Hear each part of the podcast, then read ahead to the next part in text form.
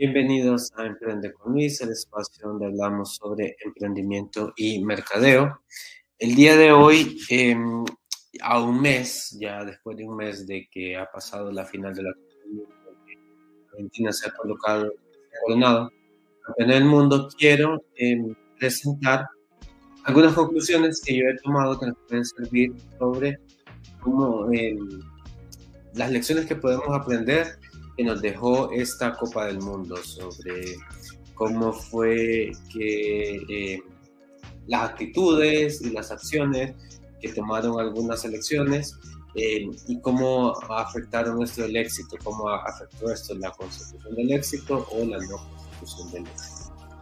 Entonces yo he tomado eh, seis lecciones que creo que nosotros podemos aprender en base a lo visto durante la Copa del Mundo de Qatar 2014. Entonces, eso es lo que yo quiero presentar el día de hoy. Seis lecciones que nosotros podemos tomar, aprender del Mundial de Qatar 2014. Entonces, a comenzar hablando.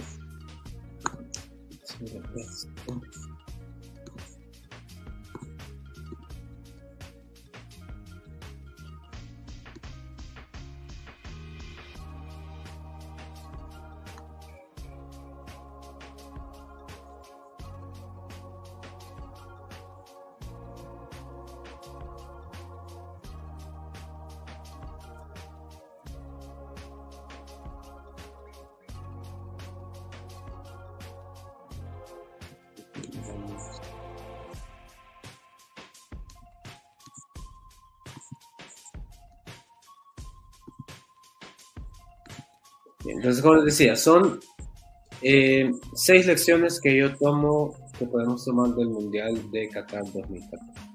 En primer lugar, ¿cuáles son las expectativas? Y esto eh, a mí me sirve como ejemplo porque siempre que nosotros emprendemos un proyecto, nos proponemos algo en nuestra vida, nosotros tenemos algunas expectativas. Eh, nosotros evaluamos la situación y vemos en base a lo que estamos viendo cuáles son los resultados que nosotros podemos esperar. Entonces, mi primera, eh, la primera conclusión que yo saco, o sea, desde el inicio, cuando me preguntaban, desde el inicio de comenzó el Mundial, cuáles eran las selecciones más fuertes, eh, yo sé, para mí siempre fueron Francia, eh, Brasil e Inglaterra. Para, es, para mí esas eran las, las selecciones que mejor llegaban al Mundial y las que fueron más fuertes durante la competencia. Ahora, cuando me preguntaban quién era, cuál era la selección candidata al título, además de colocar a estas tres, yo colocaba a la selección de Argentina. Em, no tanto porque eh, fuera de las selecciones más fuertes, porque para mí estas eran las, más fuertes, Francia, Inglaterra y eh, Brasil. O sea, y si el fútbol, como la vida, fuese algo lógico, el campeón del mundo tendría que estar dentro de una de estas tres selecciones. Pero como el fútbol y la vida no son temas lógicos, sino que hay otros factores que influyen, eh, ninguna de estas selecciones fue la campeona del mundo. Y otra cosa que tenemos que considerar es que solo hay una selección campeona del mundo. por más que estas tres hayan sido las más fuertes, no podrían las tres coronarse eh, campeonas del mundo. El formato está diseñado para que una sea la campeona del mundo. Entonces, en este caso solo vemos que Francia fue la que llegó a la final. Entonces, eh, la conclusión es que las expectativas nunca se cumplen. Eh, tenemos que considerar que hay otros factores que pueden decidir. El fútbol y la vida no todo es lógica. entonces, no solo basta que, que ser el más habilidoso, eh, sino que también eh, hay que tener eh, el empeño que se pone, la mentalidad positiva, son otros factores que al final influyen. No sobreestimar tus fortalezas. Para mí una de las elecciones más fuertes en la segunda elección, no sobreestimar tus fortalezas. una de las elecciones más fuertes era la selección de Brasil. Brasil para mí definitivamente tuvo que haber llegado más lejos, no quedar eliminado en cuartos de final demostró en fase de grupos que tenían mucho más fútbol que el que demostraron en la fase de eliminación directa. Lo que sucedió es que en el partido contra Croacia creo que confiaron mucho en lo que habían demostrado en las eh, etapas anteriores y creyeron que eso les iba a bastar para eh, ser campeones del mundo. Y la verdad, el partido contra Croacia creyeron que le iban a ganar solo con su nombre, con su presencia. Brasil no jugó el mejor fútbol y no es porque no tuvieran la capacidad, sino porque ellos no se esforzaron lo suficiente. no basta con tener la capacidad, sino que hay que de verdad aplicar esa capacidad técnica que nosotros tenemos en los de nuestra vida. Un momento en el gol de Neymar que demostraron que tenían ese fútbol, que tenían esa habilidad, que tenían la técnica para superar a Croacia. Sin embargo, ya después del gol, nuevamente se volvieron a relajar y fue ahí en que Croacia les pudo empatar y finalmente quedaron eliminados en penales. Entonces, no basta con ser el más habilidoso, con ser el más fuerte, sino que de verdad hay que poner un esfuerzo de nuestra parte. Y esto fue lo que le faltó a la selección de Brasil para llegar más lejos en la Copa del Mundo. Número tres, tener fe en tus, capacidades. Eh, la selección de Marruecos eliminó a dos selecciones muy fuertes eh, europeas. Primero eliminó a España en octavos de final y luego eliminó a Portugal en cuartos de final. Eh, no era la selección más técnica, o sea, sí era una buena selección, sí demostró ser técnica, y demostró tener buen fútbol, pero tal vez eh, estuvieron más concentrados y más eh, en su capacidad en los juegos contra España y contra Portugal. Esto fue lo que les ayudó a avanzar y alcanzar la semifinal. Tal vez se enfrentaron a rivales más fuertes que ellos, con, mayor inversión, con tal vez más talento futbolístico individual. Claro que tenían a jugadores como CJ, eh, Rabat. Jan Rabat, la verdad, yo lo, he considerado un jugador muy bueno desde mucho tiempo. Sin embargo, ahora ya después del Mundial, ya han habido otras selecciones, que, otros equipos que se han interesado con él por lo que ha demostrado. Pero al final fue un trabajo en conjunto de la selección de Marruecos. Le tuvieron fe en sus capacidades, que eh, no se amedrentaron porque ninguna selección africana había logrado clasificar a cuartos de final menos a semifinales. Ellos no se, eh, no se dejaron eh, limitar por esos prejuicios. Dijeron nosotros lo vamos a intentar más allá de que nunca se haya hecho. Es por eso que alcanzaron las semifinales la selección de Marruecos. Esta es la tercera lección que yo tomo. Hay que tener fe en tus capacidades aunque sepas que el rival eh, o el obstáculo al que te enfrentas puede ser más grande, pero eh, es, eh, o sea, como les digo, el, fútbol y la vida son lógicos y teniendo fe en nuestras capacidades, jugando de forma inteligente a proyectos, emprendimientos, utilizando nuestros recursos de forma inteligente, tal vez podamos lograr más que una empresa o alguien que tiene más recursos que nosotros. Eh, la cuarta lección, no desaprovechar las eh, oportunidades. Bien, en, una de las llaves de cuartos de final, eh, lamentablemente se tuvieron que encontrar las elecciones de Francia e Inglaterra, que para mí eran las dos, dos de los candidatos. Inglaterra no llegó más lejos porque le tocó enfrentarse a uno de los candidatos en una etapa temprana. O sea, tal vez si le hubiera tocado quedar del otro lado de la llave, posiblemente Inglaterra habría podido eliminar a la Brasil que jugó contra Croacia, o sea, Inglaterra jugando contra la Brasil que jugó como la Brasil le jugó a Croacia, Inglaterra pudo quedar, dejarla eliminada. El ímpetu, el ímpetu también creo que le hubiera sido suficiente a Inglaterra para dejar fuera a, a Argentina. Sin embargo, le tocó enfrentarse al otro finalista, en cuartos de final a Francia y eh, pues quedó eliminada. Ahora, Inglaterra tuvo oportunidades para quedar eliminado más tarde en el partido, no quedar eliminados dentro de los 90 minutos. Eh, Inglaterra había empatado el partido eh, temprano con un penal, había puesto el 1 a 1, luego Francia se vuelve a poner en ventaja y se le presenta una oportunidad más a Inglaterra de volver a empatar mediante lanzamiento penal. Y esta vez el, eh, el, el penal fue errado.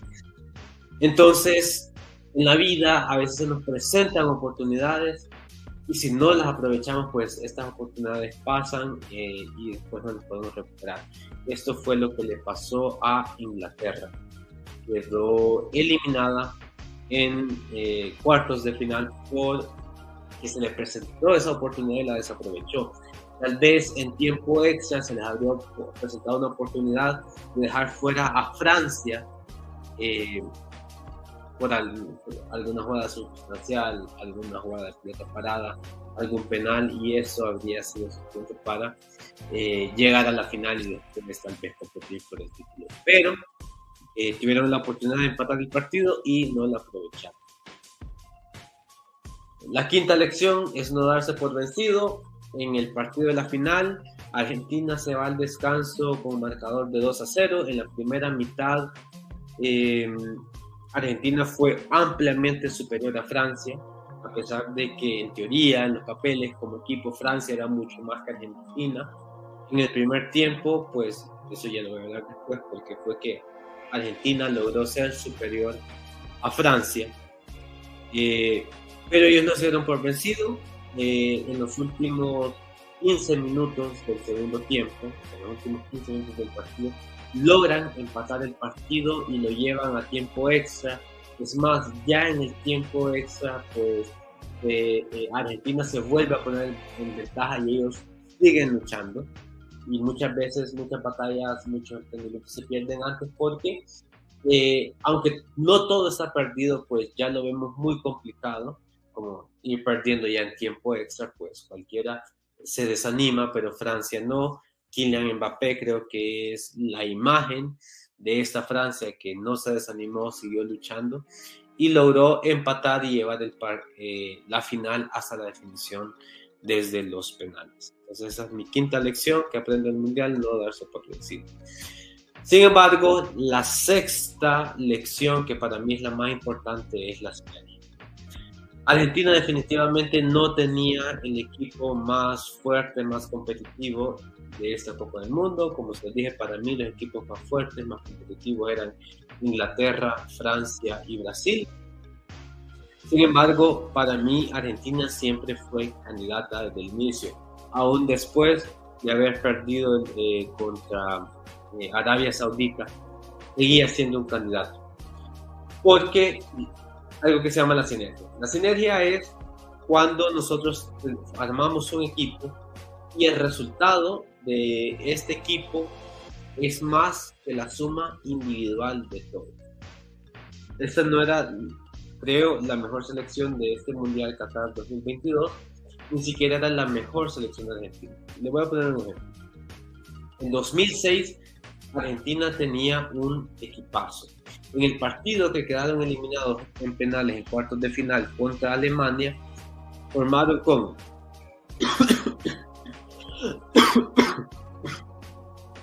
Abundancia de la portería, el ratón Ayala, Juan Pablo, Juan Pablo Sorín, Mauricio Colochini, Esteban Cambiaso, eh, Heinze, Javier Saviola, Javier Mascherano, Hernán Crespo, eh, Román Riquelme, Carlos Tevez, y en la banca tenían a Lionel Messi, tenían a jugadores, eh, bueno, con solo este equipo de titulares, o sea, este equipo de titulares eran todas estrellas jugando en Europa.